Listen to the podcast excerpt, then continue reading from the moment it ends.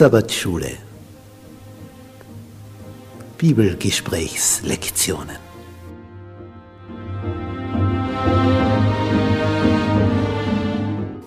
Die Verheißung. Gottes ewiger Bund.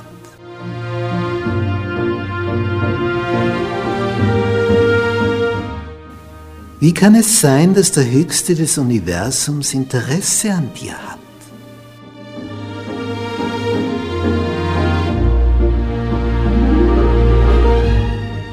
Worauf kommt es an, dass eine Beziehung zu deinem Schöpfer entsteht?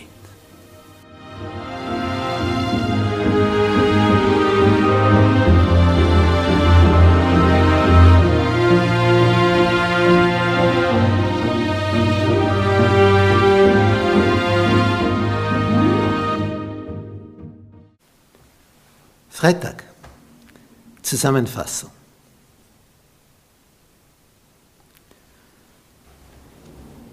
Wenn wir dieses Bild betrachten, Jesus sagt, ich bin der gute Hirte.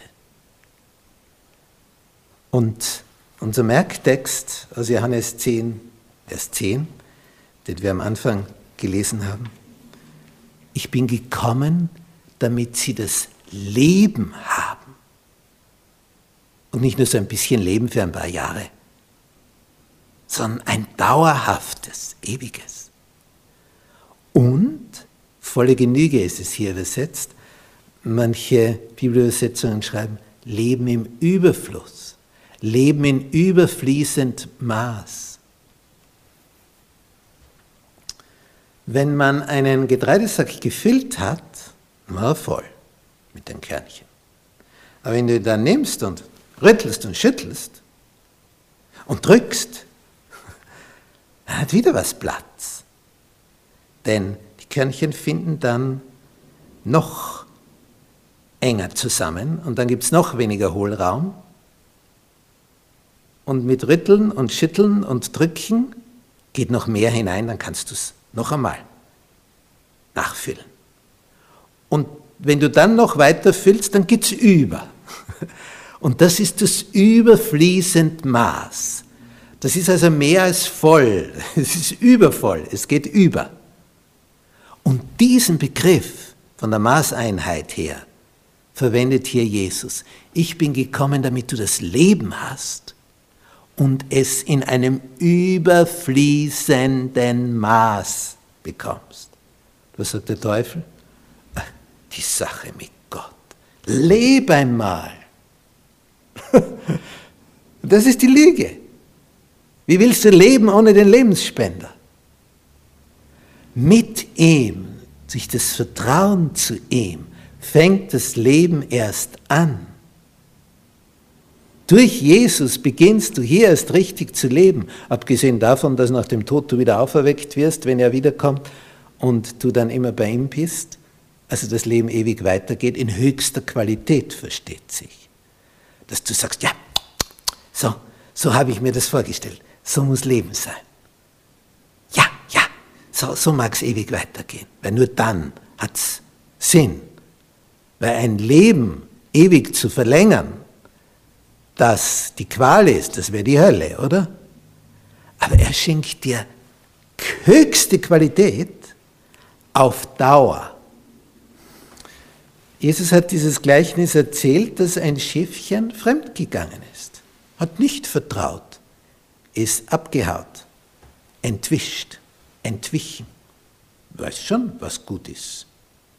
Ich gehe einen anderen Weg. Ich misstraue meinem Hirten. Und Jesus geht dem Schäfchen nach, denn er weiß, es kommt der Punkt, da steht es an. Da kommt es nicht mehr weiter. Es gerät ganz, ganz sicher in eine Sackgasse, weil es vom rechten Weg abgewichen ist. Und er geht ihm nach, bis er es findet. Und dann ist es reif für die Umkehr. Es muss gewissermaßen anstehen und nicht weiter wissen. Hilflos sein, ohnmächtig. Dann freut es sich, wenn der Hirte wieder da ist. Und Jesus hat dieses Gleichnis erzählt, um darzustellen, er hatte 100 Schafe, der Hirte, und 99 sind da und eines fehlt. Das ist ein Vergleich dafür mit dem Universum. Da gibt es ja mehr bewohnte Planeten. Aber dort ist nicht dieses Chaos wie bei uns. Chaos gibt es nur hier. Ein verlorenes Schiffchen. Denn nur hier hatte Satan Zucker. Und Jesus kommt hierher und sucht uns auf.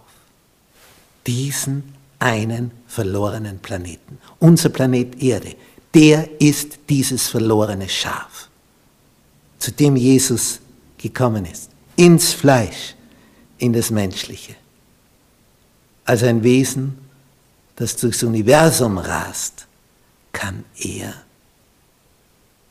hier uns so nahe kommen, indem er sich in diese menschliche Haut hineinbewegt und müde und durstig und hungrig wird und Schlaf braucht, was dann alles nicht mehr nötig ist, wenn wir werden wie die Engel und ihm gleich sein werden.